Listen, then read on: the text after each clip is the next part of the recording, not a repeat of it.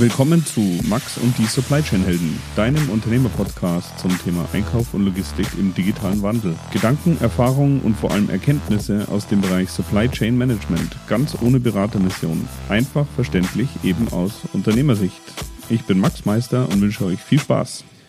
Ja, herzlich willkommen zu einer neuen Folge von Max und die Supply Chain Helden. Heute haben wir eine Ausgabe mit äh, Matthias Weibel oder eigentlich muss ich sagen äh, Dr. Matthias Weibel, ein guter Freund von mir, mit dem ich auch zusammen Maschinenbau studiert habe und wir ja, äh, haben schon zusammen gearbeitet. Er hat bei uns gearbeitet, ich habe ihn ein bisschen unterstützt und äh, wirklich ein guter Freund von mir. Ich wollte das euch mal vorstellen, was er macht, weil er hat zwei Firmen. Heute geht es hauptsächlich um die Kartenspielerbox. Und ich finde es einfach spannend, wie man ein Online-Geschäft mit über 200.000 Euro Umsatz hochziehen kann, mit 1.000 Euro Startkapital und 50 Euro Fixkosten im Monat. Und ich hoffe, wir können das ganz gut beschreiben. Wenn ihr Fragen dazu habt oder Anregungen oder wenn euch auch irgendwas wirklich im Detail interessiert, dann schreibt einfach eine E-Mail an max at supplychainhelden.de und wenn ihr zum Thema Digitalisierung in der Baubranche noch ein bisschen was hören wollt und wir sollen wirklich eine eigene Episode machen zu seiner zweiten Firma, die er seit zwei Jahren betreibt, die Firma Build Easy, dann äh, schreibt mir auch einfach. Also, ich wünsche euch viel Spaß und ich freue mich auf euer Feedback. Ja, herzlich willkommen zu einer neuen Folge von Max und die Supply Chain Helden. Ich habe heute eine besondere Folge, weil ein guter Freund von mir, der Matthias Weibel, da ist. Und ich denke, für die Hörer ist es interessant, hier mal reinzuhören, um zu gucken, was kann man denn für Handelskonzepte auch zusammen mit Amazon entwickeln und was für Geschäftsideen äh, bringt man auch mit relativ kleinem Kapital auf die sozusagen Erfolgsspur. Bevor ich jetzt alles erzähle, Matthias, erzähl mal ein bisschen, wer bist du und was machst du? Ja, hallo Max, danke für die Einladung. Ich freue mich, hier sein zu können. Äh, mein Name ist Matthias Weibel und ich habe die Kartenspielerbox gegründet. Das war mehr so ein Hobbyprojekt. Ursprünglich habe ich mal Maschinenbau studiert, im Anschluss auch promoviert und dann erst so einen klassischen Karriereweg eingeschlagen in der Fertigung und habe dann für einen Investor gearbeitet im Immobilienbereich als Unternehmensberater.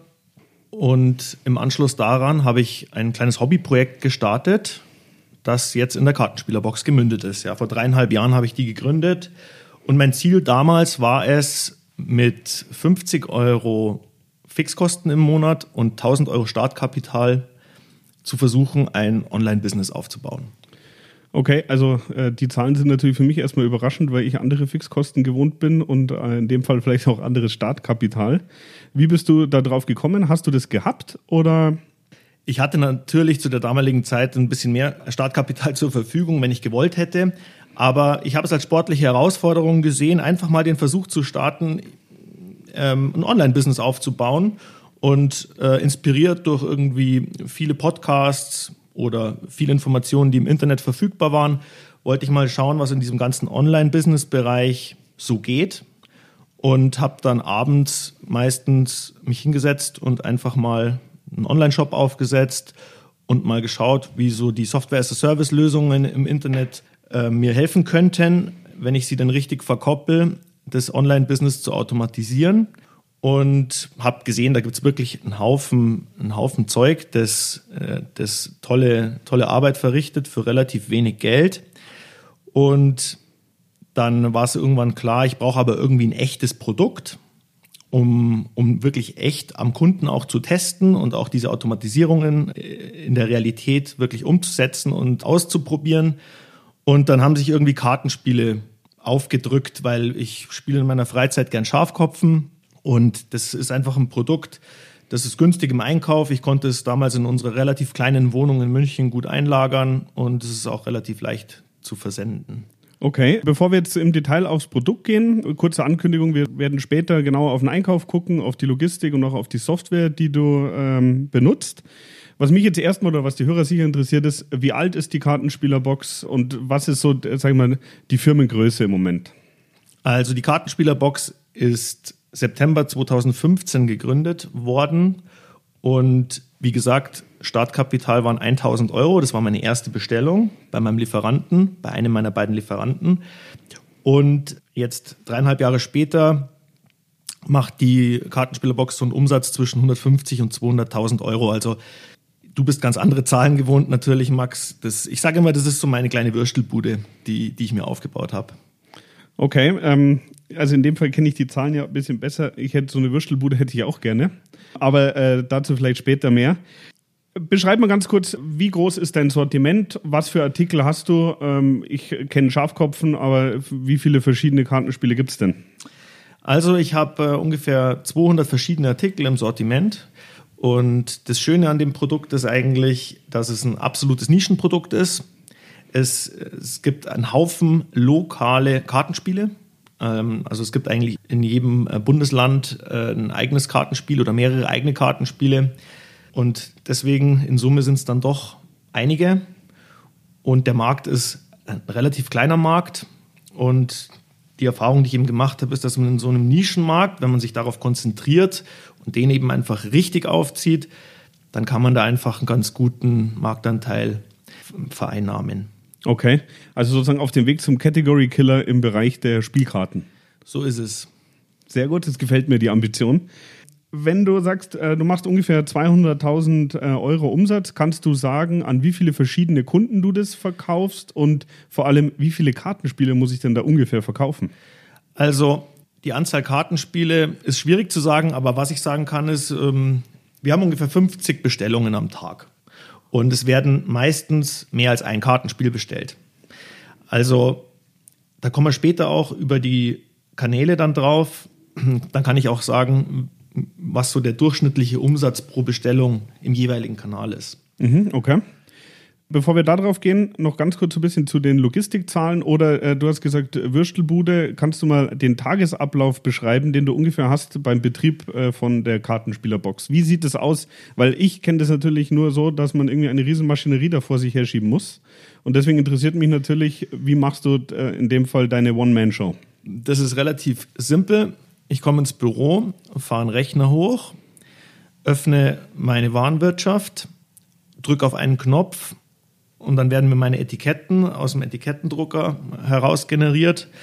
Im Hintergrund werden die Etiketten dann auch schon automatisiert bezahlt. Also egal, ob das DPD, DHL oder Postbrief ähm, ist. Das ist alles vollautomatisiert. Das heißt, du kennst aber die Stammdaten so gut und weißt, wie viel ein Kartenspiel wiegt und rechnest dir automatisiert aus, wie schwer das ist oder wie funktioniert das? Da habe ich zwar selber schon tatsächlich ein Programm dazu geschrieben, aber das ist Stand heute nicht im Einsatz. Da muss ich einmal eine Sichtprüfung machen. Also ich habe grob so Rahmendaten hinterlegt, wie Abmessungen und Gewicht. Das System gibt mir auch einen Vorschlag, aber ich muss einmal eine Sichtprüfung machen.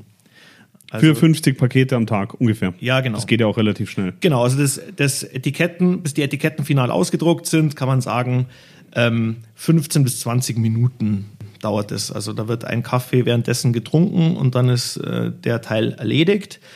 Und dann geht es einfach an den Packtisch und dort wird gepackt. Und mein Rekord ist 100 Pakete in einer Stunde. Okay, ja, das ist schnell. Da habe ich aber geschwitzt. Ja, das glaube ich. Jetzt muss man dazu sagen, ähm, ich war ja in deinem Lager, die, die, Gesamtfläche von deinem Lager dürften wahrscheinlich so 30 Quadratmeter sein. Genau, ich hätte, es, äh, ich hätte, es, einen Tick kleiner geschätzt, ja. Zwischen, okay. ich würde sagen, zwischen 20 und 25 Quadratmeter. Und man könnte es noch massiv reduzieren. Ähm, es ist relativ äh, offen eingerichtet. Ja, ich glaube, ähm, Pokertisch steht nicht da, aber ähm, Poker, andere wichtige Themen. Der Pokertisch steht im Büro, ja, aber nicht im Lager, ja. Okay. Also nochmal ganz kurz zusammengefasst. Das heißt, du hast ungefähr äh, 25 Quadratmeter Lager, du hast ein kleines Büro, du äh, verschickst am Tag circa 50 Pakete und damit schaffst du ungefähr 200.000 Euro Umsatz. Genau. Äh, wie sieht äh, der Wareneingang bei dir aus? Der Wareneingang, äh, ich kriege einfach Europalettenware angeliefert meine Hauptlieferanten sind zwei Lieferanten. Es gibt nur zwei Lieferanten von, von Spielkarten in Deutschland. Und dann habe ich noch ein paar andere Lieferanten für Zubehörteile zum Beispiel. Okay, das heißt, du beziehst die Kartenspiele tatsächlich Stand heute auch immer noch aus Deutschland. Das ist keine Importware. Das ist das Schöne an dem Produkt, weil es lokale Kartenspiele sind, größtenteils. Natürlich gibt es Pokerkarten, die sind dann international auch, ähm, internationalen potenziellen Markt. Aber diese Vielzahl an Kartenspielen, die lokalen Kartenspiele sind völlig, völlig uninteressant für, Asiaten, die, die zum Beispiel zu produzieren und hier zu vertreiben. Okay, ja, das ist spannend, weil das natürlich auch äh, eine gewisse Eintrittsbarriere ist und dann Absolut. Äh, beschützt also das, es auch das Geschäft. Das, das, das, wird so sein, ja. Das, das wird äh, noch relativ lange ganz gut funktionieren. Okay, um die logistischen Zahlen rund zu machen, wie viele Paletten bekommst du da in der Woche? In der Woche zwischen ein und zwei Paletten. Okay, das heißt zwei Paletten die Woche äh, Wareneingang und du machst 250 Pakete. Das heißt, du hast schon eine ganz gute Aufteilung Wareneingangspositionen zu wirklich Warenausgangspositionen. Da kenne ich ehrlich gesagt keine Referenzgrößen. Ich kann nur sagen, wie es bei mir in der Kartenspielerbox ist. Ja, also ich kenne die äh, und die sind in der Regel deutlich geringer. Da macht man oft aus einer Wareneingangsposition vielleicht fünf bis zehn Warenausgangspositionen. Und da bist du ja äh, deutlich drüber. Ja, aber das führt natürlich zu einem wesentlichen Nachteil. Und zwar ist mein durchschnittlicher Wert des Warenausgangs dann dementsprechend gering. Mhm. Also, und so kommen wir vielleicht auch schon zu den Kanälen. Ich vertreibe über einen eigenen Online-Shop, dann über sauspiel.de einen Schafkopfkartenshop, äh, der angebunden ist an meine Warenwirtschaft, über eBay und über Amazon. Okay, kannst und du ein bisschen sagen, wie sich die Umsätze verteilen oder magst du das sagen? Amazon sind 60 Prozent, eBay 30 Prozent und mein eigener Online-Shop und der Sauspiel.de Shop 10 Prozent. Mhm. Und interessanterweise sind die durchschnittlichen äh, Bestellwerte pro Bestellung auf eBay und Amazon identisch mit im Schnitt im letzten Jahr 11,50 Euro Bestellwert. Und mein eigener Online-Shop und Sauspiel.de sind im Schnitt 26,50 Euro also über das Doppelte. Und das ist eine super interessante Zahl. Okay, in dem Fall ist natürlich die Frage, du hast bei äh, Amazon und bei eBay hast du die Gebühren, bei äh, sauspiel.de wirst du wahrscheinlich auch eine Provision in irgendeiner Form bezahlen oder eine Werbeabgabe. Genau. Und äh, bei deinem eigenen Shop äh, hast du die Seite, die du hosten musst. Die sind vernachlässigbar, die Kosten. Das sind 3,99 im Monat und das war's. Also okay. relevant. Welcher Kanal ist von der Profitabilität dann für dich äh, der beste? Von der Profitabilität sind es natürlich mein eigener und der Sauspiel.de Shop. In Summe, äh, absolut gesehen, ist es Amazon. Okay. Wie verändert sich die Umsatzverteilung? Also du hast gesagt, 10% die beiden kleineren Shops, dein eigener Sauspiel.de, 60 Amazon, eBay 30. Äh, wie, äh, wie ist da die Entwicklung im Moment? Also diese Zahlen sind jetzt 2018. 2017 hatte ich mal das Seller-Programm von Amazon intensiv ausprobiert. Da habe ich die Umsätze auch massiv gesteigert dadurch. Können wir vielleicht, wenn du willst, auch im Detail noch drauf gehen. Deswegen hat sich, als ich das wieder rück, äh, das habe ich wieder runtergefahren aus bestimmten Gründen und deswegen ähm, hat sich der Anteil auf 60 Prozent reduziert. Der war teilweise bestimmt schon bei 80 Prozent. Ah, okay. Ähm, zu den äh, konkreten Amazon oder zu der Zusammenarbeit mit Amazon würde ich gerne später nochmal im Detail drauf eingehen, weil da habe ich auch nicht so viel Erfahrung und da denke ich, kannst du ein paar Insights geben, die durchaus interessant sind. Was mich jetzt interessieren würde, wenn du einen Warenkorb hast von 11,50 Euro, bist du dann ab dem ersten Warenkorb pro Kunde profitabel oder ist das äh, erst über mehrere Käufe profitabel? Also profitabel im Sinne von, dass ich mit dieser einen Bestellung eine positive Marge erziele? Ja. Natürlich ja. Okay. Ja gut, aber dann musst du auch äh, 100 Pakete in einer Stunde machen. Ansonsten wird es schwierig, oder? Ja, genau. Okay. Also das, das muss man ganz klar so sehen. Ähm, jetzt einen festangestellten Mitarbeiter mir zu leisten, das wäre nicht besonders clever. Okay, und aber auch kein Logistiker, der das für dich macht, das wirst du auch nicht schaffen, oder?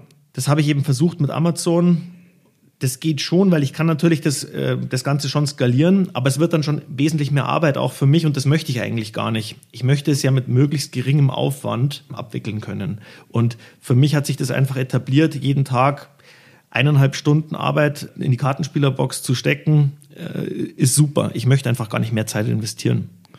Okay, also dann hier kommen wir sozusagen den Bogen wieder zu dem Tagesablauf. Das heißt, äh, du investierst am Tag anderthalb Stunden ungefähr in die Kartenspielerbox komplett. Genau, nur Montag ist ein bisschen zeitaufwendiger, weil einfach die Bestellungen vom Wochenende natürlich auflaufen, weil Samstag nicht verpackt wird. Das heißt, Montag ist dann äh, zwei Tage Geschäft quasi abzuwickeln. Aber ansonsten ist es genau so, dass um halb elf ist der Laden dann eigentlich wieder dicht. Okay. Äh, zu dem, was du dann äh, danach machst, weil der ja nicht langweilig ist, kommen wir später nochmal. Äh, finden wir noch zwei, drei Sätze zu deiner anderen Firma. Ähm, jetzt würde ich aber gerne noch mal ein bisschen über die IT-Infrastruktur und Amazon sprechen. Was hast du für deine Firma IT-seitig äh, aufgebaut, respektive auch investieren müssen, damit du heute äh, so ein schlank aufgestelltes Geschäft äh, handeln kannst? Also das wesentliche Kernthema ist die Warenwirtschaft. Und da habe ich mehrere Software-as-a-Service-Lösungen, also Cloud-Lösungen getestet und bin dann auf eine gekommen namens Bilby. Und die ist genial nach wie vor. Das ist das zentrale Kernelement meines Unternehmens. Ähm, da kannst du jede externe Plattform mit wenigen Klicks anbinden. Die Buchhaltung kannst du damit weitestgehend automatisieren. Rechnungen, Kundenrechnungen werden automatisiert erstellt, können automatisiert abgelegt werden für die Buchhaltung. Die Dienstleister, Paketdienstleister können alle angebunden werden, sodass die Adressetiketten automatisiert generiert werden können.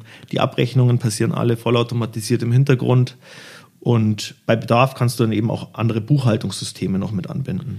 Okay, das heißt, du machst auch den logistischen Teil mit der Software. Ja. Und äh, haben die auch eine kleine Lagerverwaltung, dass du weißt, wo die Teile liegen? Oder sind es so wenige, dass du eh schneller weißt, wo sie liegen? Sie haben eine Lagerverwaltung, die nutze ich aber nicht. Ähm, bei mir ist es im Endeffekt wie ein einfaches Kanban-System. Ganz übersichtlich. Das ist, okay, so, das ähm, ist so übersichtlich, das kann ich ein einfaches Behältersystem auf Sichtprüfung und fertig. Okay, das heißt, du hast äh, zwei Behälter pro Artikel oder du hast äh, zwei äh, Kanban-Karten pro Artikel. Kannst du das nochmal ein bisschen beschreiben, wie du das machst? Ja, im Endeffekt habe ich je nach Artikel die meistens zwei Behälter, aber bei, bei Artikeln, die viel drehen, also das Schöne ist, dass Kartenspiele sind in der Regel in 100er Paketen verpackt und ich habe dann einfach eine, eine definierte Anzahl an Paketen, die ich vorhalten will. Und da wird dann einmal die Woche gehe ich durch mein Lager und bestelle einfach die fehlenden Pakete nach. Was für Wiederbeschaffungszeiten hast du für deine Artikel? Zwischen zwei und drei Tagen. Okay, das ist natürlich, dann äh, kommt einem entgegen, wenn man nicht ein halbes Jahr Lieferzeit hat. Deswegen ist es so unkompliziert möglich. Also das ist einfach überhaupt kein Problem. Und das Schöne ist, wenn mal irgendwie dann Vereine oder Einzelpersonen, die ein Turnier veranstalten, größere Mengen bestellen, dann kann ich das je nach Bedarf entweder aus dem eigenen Lager bedienen oder ich kann es direkt per äh, Dropshipping über meinen Lieferanten dann an den Kunden zustellen lassen. Das ist auch kein Problem.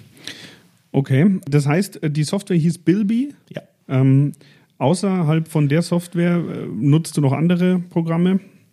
Ich nutze eigentlich nur noch Zapier, um einzelne Geschäftsprozesse, die Bilby nicht für mich abdeckt, noch mit äh, abzubilden. Das ist im Endeffekt so eine Clicky-Bunti-Softwarelösung für Nicht-Programmierer, verschiedene Software-as-a-Service-Tools miteinander zu verbinden. Ja, also in dem Fall kenne ich die, weil äh, wenn die Golden State Warriors gewinnen, leuchtet bei mir daheim eine Lampe blau-gelb abwechselnd.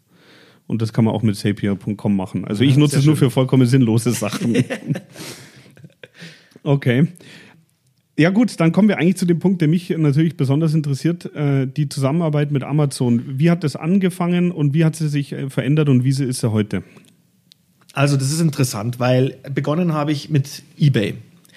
Und Amazon kam eigentlich erst nach sechs Monaten mit dazu, weil die Eintrittshürde bei Amazon ist etwas höher für, äh, ich nenne mal, ich sag mal für Neuseller als bei eBay. Bei eBay ist man als Privatmann schon gewöhnt, Dinge zu verkaufen und für einen Geschäftskunden ist es eigentlich dann auch nichts anderes.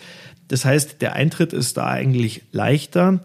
Bei Amazon ist es so ein bisschen neu. Das System wirkt erstmal auch relativ kompliziert, wobei ich sagen muss, es ist auch unwahrscheinlich mächtig. Also es ist wirklich wahnsinnig beeindruckend, was man im Backend von Amazon alles für Möglichkeiten hat. Das muss man ganz klar sagen. Und als ich dann drin war, habe ich aber auch gemerkt, okay, die Umsätze in Amazon, die sind einfach deutlich höher. Also in Amazon sind einfach viel mehr potenzielle Kunden unterwegs als jetzt auf eBay.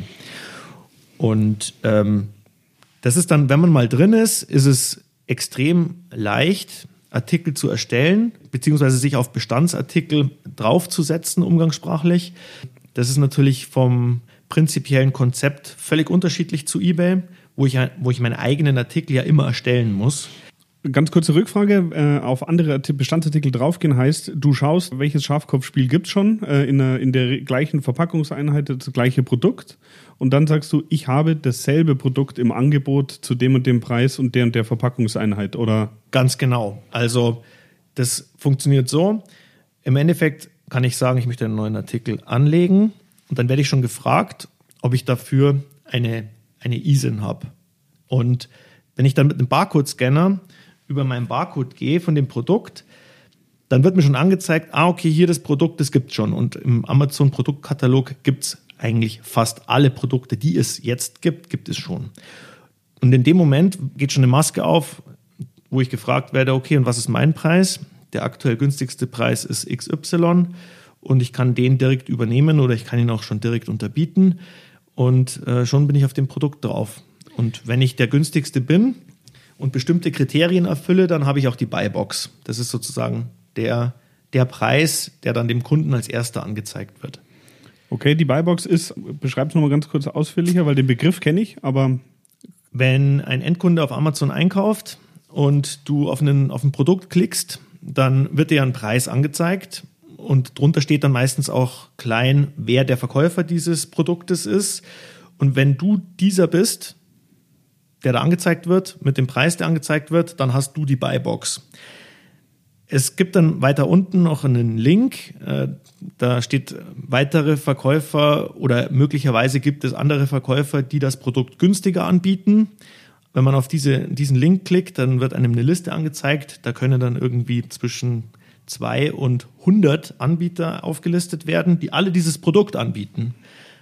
Und ich kann es dann auch dort bei den jeweiligen Verkäufern beziehen, aber die sind eben nicht in der Buybox. Die sind nicht in diesem gewohnten Einkaufsfeld, nenne ich es jetzt mal, das ich als erstes angezeigt bekomme, wenn ich auf ein Produkt klicke. Okay, das heißt, äh, der große Vorteil in dem Sinne äh, zu eBay ist, dass du vor allem die Stammdaten ja eigentlich nicht selber erzeugst, sondern du nutzt ja die Stammdaten von irgendjemand anders oder von Amazon. Das macht wahrscheinlich keinen Unterschied, weil du sagst, ich gehe über die ISIN auf den Artikel und biete den äh, jetzt zu dem Preis an. Ganz genau. Das ist der Riesenvorteil. Und das hat natürlich Vorteil für Verkäufer und auch für Kunden, weil der Verkäufer hat den Vorteil, er muss die Stammdaten nicht erzeugen, sondern das macht entweder Amazon, beziehungsweise es macht einer, der halt später vielleicht dann der Depp ist, weil er erstellt zwar den Artikel und das ist auch aufwendig, diese Stammdaten zu erzeugen, aber es kommt dann einfach irgendwann ein anderer Seller daher und setzt sich drauf und unterbietet ihnen einen Preis. Okay, sehr und spannend. Also da habe ich auch schon viel Zeit vernichtet, indem ich neue Produkte erstellt habe, die halt einfach noch nicht im Amazon Produktkatalog enthalten waren. Und mittlerweile sind teilweise die Produkte dann wirklich von anderen Sellern übernommen worden und unterboten worden, sodass ich nicht mehr, dass ich damit äh, keine, keine Marge mehr erzielen konnte. Beziehungsweise das, was äh, der Worst Case ist, dass Amazon selber versteht, das Produkt ist interessant, uns dann selber den Vertrieb übernimmt. Und Amazon gibt sich dann gerne natürlich auch selber die Buybox. Ja, okay, gut. Wenn ich Amazon wäre, würde ich das wahrscheinlich auch machen, aber es ist natürlich nicht so spaßig als Anbieter. Ähm, Nochmal ganz kurz äh, zu den Stammdaten. Hattest du den Eindruck, dass wenn du Zeit und äh, somit auch Geld investierst in Verbesserung von Stammdaten mit besseren Fotos, besseren Beschreibungen und ähnlichem, dass sich das positiv auf deine Umsatzentwicklung auswirkt bei Amazon oder bei anderen äh, Portalen? Absolut. Hm? Also da lohnt es sich wirklich, äh, Energie zu, zu investieren Produktfotos sind wahnsinnig wichtig und die Produktbeschreibung bzw. die Keywords sind auch sehr, sehr, sehr wichtig, um gefunden zu werden. Bei Amazon gibt es dann äh, auch noch so Blind-Keywords, die quasi im Frontend für End-User gar nicht zu sehen sind. Damit kann man einfach wahnsinnig gutes SEO äh, ähm, umsetzen. Wobei das nur so lange funktioniert, bis jemand anders wieder sich auf dein Produkt setzt. Natürlich, in dem Moment, wo jemand anderer die Buybox ergattert auf ein Produkt, das ich stammdatenmäßig erstellt und gepflegt habe, habe ich die Vorarbeit für einen anderen geleistet. Also der Vorteil von, von Amazon für Endkunden ist daher, es gibt jedes Produkt wirklich nur einmal im Produktkatalog. Es gibt aber natürlich 10, 100 oder 1000 Händler und der Endkunde kann, wenn er möchte, immer den günstigsten Preis erzielen. Bei eBay habe ich natürlich das Problem, wenn ich ein bestimmtes Produkt suche, dann wird mir das vielleicht hundertmal angezeigt und ich muss erst äh, nach Preisen sortieren, muss dann teilweise mit den Versandkosten äh, aufpassen, dass ich in Summe dann den, den günstigsten Preis finde. Amazon erzieht halt seine Händler dann dadurch auch, weil wenn jemand mich unterbietet, kriege ich natürlich sofort eine Benachrichtigung und es ist nur ein Klick entfernt, dass ich ihn wieder unterbieten kann. Mhm. Insofern wird natürlich der Wettbewerb maßgeblich gepusht, weil bei eBay, da bekomme ich es zunächst mal gar nicht mit, wenn wer anders ein günstigeres Produkt oder ein gleiches Produkt günstiger anbietet. Weil die Produkte auch nicht referenziert sind, weil du gar nicht weißt, das heißt zwar ähnlich, aber das ist nicht das gleiche Produkt. Genau. Mhm, okay. Ja, das ist sehr spannend. Also ich müsste ein bisschen mal überlegen, wie das sozusagen für unser Sortiment ist, wo wir einfach Produkte haben, die zum Großteil wirklich nicht mehr über ERN-Codes genormt sind und ähnliches. Also da müsste man mal gucken, was für Produkte da sind. Wir verkaufen ja auch ein bisschen auf Amazon, um zu testen, um zu schauen, was da geht. Ähm, was mich jetzt noch interessieren würde, ist, wie hast du mit Amazon gestartet? Es gibt ja einmal das sogenannte Seller und einmal das Vendor-Programm. Könntest du da die Unterschiede nochmal mir ein bisschen erklären? Es gibt noch ein drittes, und zwar gibt es noch den Amazon Marketplace. Und so habe ich auch gestartet. Wenn du bei Amazon beginnst, dann wirst du in der Regel zunächst mal ein Produktsortiment aufbauen. Das heißt, Bestandsartikel aus dem Produktkatalog heraussuchen und selber anbieten oder neue Produkte selber erstellen und den Produktkatalog von Amazon hinzufügen. Und wenn man die dann selber aus dem eigenen Lager mit eigenen Warenwirtschaft abwickelt, dann macht man das über den sogenannten Amazon Marketplace. Für den Endkunden wird das sichtbar, wenn er in ein Produkt äh, auf Amazon klickt und es steht dann unten drunter verkauft und versandt durch Firma XY. Das, ja, das, das kenne ich selber, habe ich selber natürlich auch schon erlebt, ja. Genau, das, das nennt sich Amazon Marketplace. Und das ist die erste Stufe. So würde jeder wahrscheinlich beginnen und dann, da kann man einfach Produkte ausprobieren, weil man hat sie im eigenen Lager, man kann sie aus dem eigenen Lager versenden, man hat ähm, da dann relativ schnellen Zugang. Und der nächste Schritt ist dann das Amazon Seller Programm. Was ich da mache, ist, im Endeffekt schicke ich einfach größere Warenbestände auf die Amazon-Lager und lasse den Versand dann von Amazon abwickeln. Und zusätzlich zum Versand übernimmt Amazon dann auch den Kundensupport beispielsweise. In dem Sortiment, also in dem Bereich ist es aber so, dass du einmal äh, eine Provision bezahlst für den Verkauf und einmal eine Logistikabwicklung oder wie kann man sich das vorstellen? Genau, im Marketplace, also das die einfachste Variante, da zahle ich einfach eine Verkaufsprovision. Und zwar ist die 15% netto vom Umsatzbruttobetrag. Also bei 10, wenn ich für 10 Euro inklusive Versandkosten ein Produkt verkaufe, dann zahle ich 1,50 Euro netto Provision an Amazon. Mhm. Und wenn ich das Seller-Programm von Amazon verwende, dann zahle ich im Endeffekt drei Provisionsteile. Das ist einmal genau diese Verkaufsprovision, dann zum zweiten eine Versandpauschale, abhängig von Produktgewicht und Größe. Und zum dritten eine Lagerpauschale, abhängig vom Volumen. Lagerpauschale äh, heißt, wenn du drei Palettenstellplätze belegst in einem Zentrallager in Polen, dann kostet das so und so viel Euro über die Liegedauer oder wie sieht das aus? Genau, das kostet pro Volumeneinheit pro Zeit. Okay. Also wenn ich da, jetzt sind es bei mir keine Paletten, sondern wenn ich da 10er Packs Kartenspiele einlager, dann kostet das, ich habe die genauen Gebühren nicht im Kopf, es waren mal so 12 Euro pro Kubikmeter pro Monat ähm, ich glaube, es ist jetzt etwas teurer geworden. Und das errechnet sich wirklich, und wenn es nur ein einzelnes Kartenspiel ist, es wird halt die Volumeneinheit bestimmt von Amazon und dann pro Volumeneinheit pro Zeit abgerechnet. Okay, und äh, der dritte Teil, das Vendor-Programm? Das Vendor-Programm ist das einzige, das ich selber noch nicht ausprobiert habe, weil es ist natürlich für Unternehmen interessant, die selber Produkte labeln bzw. herstellen. Deswegen ähm, habe ich da jetzt selber keine Erfahrung gemacht. Es ist vermutlich äh, vielleicht ja, wobei ich kann es nicht sagen. Ich habe selber damit äh, keine Erfahrung gemacht. Okay, äh, musst du auch nichts äh, dazu sagen. Mir geht es bloß darum, der Unterschied ist nochmal zwischen Seller und Vendor ist äh, wirklich, wenn ich selber eigene Produkte habe, wo ich auch selber die, den, sozusagen den Barcode respektive den ERN-Code erstelle. Also ich sage jetzt mal äh, Birkenstock oder Weller oder wirkliche Hersteller von Produkten. Ja, genau. Okay. Wie teilen sich diese 60% Umsatzanteil von Amazon heute auf Marketplace und Seller auf? Ich mache heute gar keinen Seller mehr. Ich mache nur noch Marketplace. Es ist interessant, dass ich mit Seller kannst du wesentlich mehr Umsätze erzielen, weil Versand durch Amazon hat wahnsinniges Kundenvertrauen. Aber ich habe für mich festgestellt, dass die Umsatzsteigerung in Kopplung mit diesen wirklich dann in Summe sehr hohen Gebühren bei den niedrigpreisigen Artikeln sich für mich nicht lohnt. Mhm. Okay. Weil du kommst dann teilweise Bereiche von bis zu 50 Prozent Provisionsgebühren in Summe und dann bleibt, dann werden die Margen zu gering. Du hast zwar viel, viel höhere Umsätze, aber für so geringpreisige Artikel wie, wie meine hat sich das nicht rentiert. Der Aufwand, der Mehraufwand. Ja, okay. Also kann ich gut nachvollziehen. Weil ich musste ja trotzdem, du musst ja die Ware trotzdem vorbereiten, dass die im Amazon-Lager sauber eingelagert werden kann. Also das Zeug muss sauber verpackt sein, es muss gelabelt sein ähm, und, und es muss dann wiederum in, in, auf Paletten oder in große Kartons verladen werden und die müssen ja auch erstmal auf die Amazon-Lager gesandt werden. Also du hast nach wie vor einen logistischen Aufwand einfach und da ist ganz schnell auch mal eine Stunde rum und in, in Summe hat sich für mich einfach dann nicht gelohnt. Ich hatte damals dann auch eine Mitarbeiterin und hab dann, bin davon aber wieder zurückgegangen.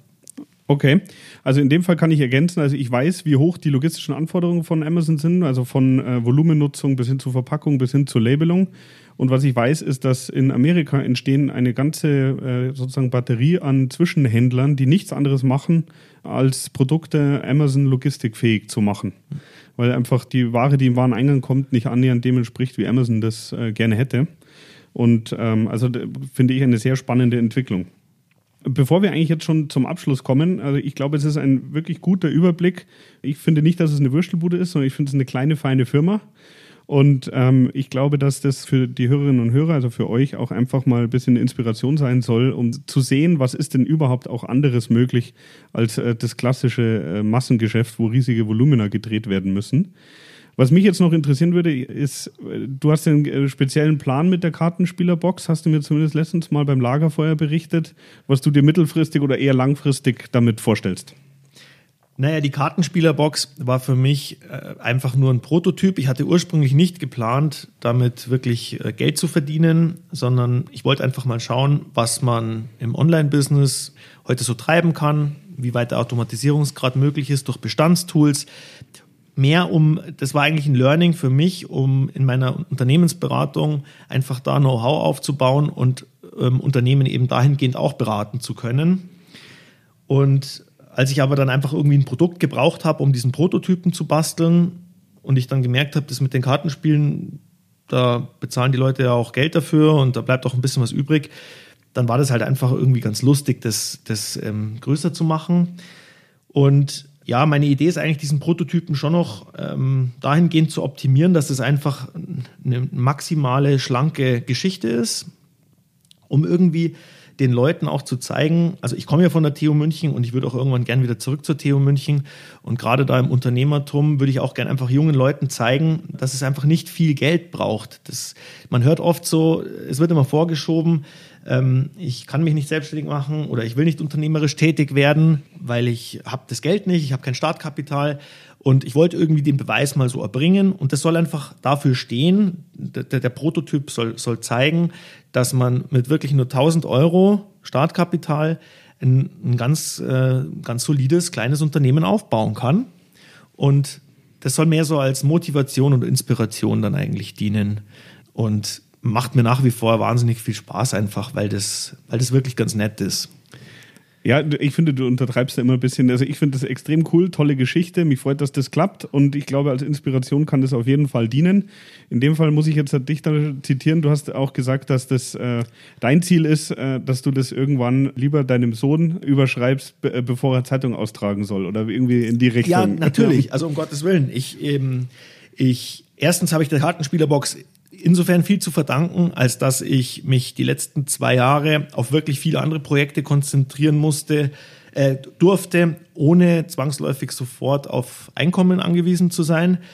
Und natürlich ist es so, dass das kann, das kann auch ein, ein, ein unternehmerisches Lerngeschenk für beispielsweise meinen Sohn irgendwann sein. Das würde ich mir tatsächlich wünschen, weil ich habe selber damals Zeitung ausgetragen und irgendwann bei McDonald's gearbeitet und fände es natürlich super, wenn mein Sohn irgendwann in der Kartenspielerbox anfängt und da vielleicht auch Lust hat, das, das auch wieder zu vergrößern, weil da steckt natürlich wahnsinniges Skalierungspotenzial drin. Man muss halt die Zeit investieren und ich stecke meine Zeit halt eigentlich lieber in andere Projekte und das lasse ich halt so nebenher laufen. Und ähm, Ziel ist aber natürlich, dass irgendwie vielleicht mal meine Kinder da mit 14, 15 so ihre ersten unternehmerischen Erfahrungen sammeln, klar. Okay, also in dem Fall super Plan, unterstütze ich gerne. Äh, das heißt, äh, wenn die mal logistische Unterstützung brauchen später, bin ich gerne da. Jetzt zum Abschluss äh, hast du deinen Tagesablauf beschrieben. Du sagst, du brauchst einen normalen Arbeitstag anderthalb Stunden, vielleicht zwei Stunden. Das heißt, irgendwann ist es vielleicht äh, 10 Uhr. Ähm, magst du vielleicht noch ein bisschen beschreiben, was dann dein neues Projekt ist? Und hier kann ich ankündigen, wenn da ein bisschen mehr Details gefragt sind, können wir auch gerne nochmal eine eigene Folge machen. Also dann beschreib doch mal den Rest des Arbeitstages vom Matthias Weibel. Ja, wir haben jetzt ähm, zum 01.01.2019 die Build Easy GmbH gegründet und das ist ähm, im Endeffekt kam die Idee aus der Unternehmensberatung, die ich eben gemacht habe, wo ich einen äh, Immobilieninvestor geholfen habe äh, bei der Projektentwicklung von einem großen Bauprojekt und da gesehen habe, wie in der Baubranche gearbeitet wird und was es da für Optimierungspotenziale äh, in der Zusammenarbeit der ganzen Lieferanten, Subunternehmer, Gewerke gibt. Und die Build Easy GmbH, wir haben eine Cloud-Lösung entwickelt, um die Geschäftsprozesse von Bauträgern und seinen Subunternehmern oder seinen Generalunternehmer und dessen Subunternehmern einfach zu optimieren, die, die ganzen Prozesse zu digitalisieren. Ähm, das geht über das Rechnungscontrolling, das Kostencontrolling, über das Mangelmanagement bis hin zur Sonderwunschabwicklung mit den Endkunden, weil die Baubranche ist die zweit unterdigitalisierteste Branche, die es gibt. Okay, Und wer ist die am schlechtesten digitalisierte Branche? Die Forstwirtschaft. Okay, äh, gut, da wäre ich jetzt auch nicht drauf gekommen. Ähm, bei der Baubranche kann ich mir das aber vorstellen. Ja? Jeder, der mal Fliesen gekauft hat, weiß, wie sich ein Nadeldrucker anhört. Genau, also das ist tatsächlich eine der umsatzstärksten Branchen und aber mit am wenigsten digitalisiert. Das heißt, ich sehe einfach ein riesiges Optimierungspotenzial, riesige Kosteneinsparungspotenziale, wenn man den Unternehmen da hilft. Und meine Vision dabei ist, dass man einfach auch den, den Wohnraum wieder, wieder vielleicht ein bisschen erschwinglicher machen kann für die, für die Menschen, weil da kriegen wir jetzt wirklich gerade Probleme, auch dann, die tatsächlich gesellschaftliche Auswirkungen auch haben, ja. Okay, also das ist meiner Meinung nach auf jeden Fall noch einen eigenen äh, Podcast irgendwann mal wert. Gibt es irgendeine Internetseite, wo man sich über Build Easy schon informieren kann oder kann ich dann Kontakt herstellen, falls äh, sich 18 Immobilienentwickler und Besitzer bei mir melden? Naja, es gibt natürlich die www.buildeasy.de, wobei wir da noch nicht viel online gestellt haben, weil wir aktuell noch ein bisschen unterm Radar schwimmen wollen. Ende Mai wird unser Produkt gelauncht und wir haben jetzt schon zwei Bauträger, zwei Kunden, die mit unserem Produkt arbeiten, weil ich arbeite an dem Thema schon zwei Jahre. Mhm. Also das ist jetzt nicht, äh, nicht ganz neu. Und wir werden dann ab Juni dann auch Content von unserem Produkt auf unsere Homepage dann, dann schicken. Jetzt sieht man da noch keine Einblicke. Das ist jetzt eigentlich noch geheim. Okay, in dem Fall hast du Glück, weil der Podcast eh noch ein bisschen dauert, bis er rauskommt. Sehr gut. Also, vielen Dank, Matthias. Äh, super spannend. Ja, danke äh, dir. Äh, würde mich freuen, wenn wir da mal äh, dann eine zweite Ausgabe zur Digitalisierung in der Baubranche machen. Lieben gerne, weil das, äh, da steckt mein Herzblut drin in dem Projekt, ja. Okay, super. Also, danke nochmal. Danke, ciao.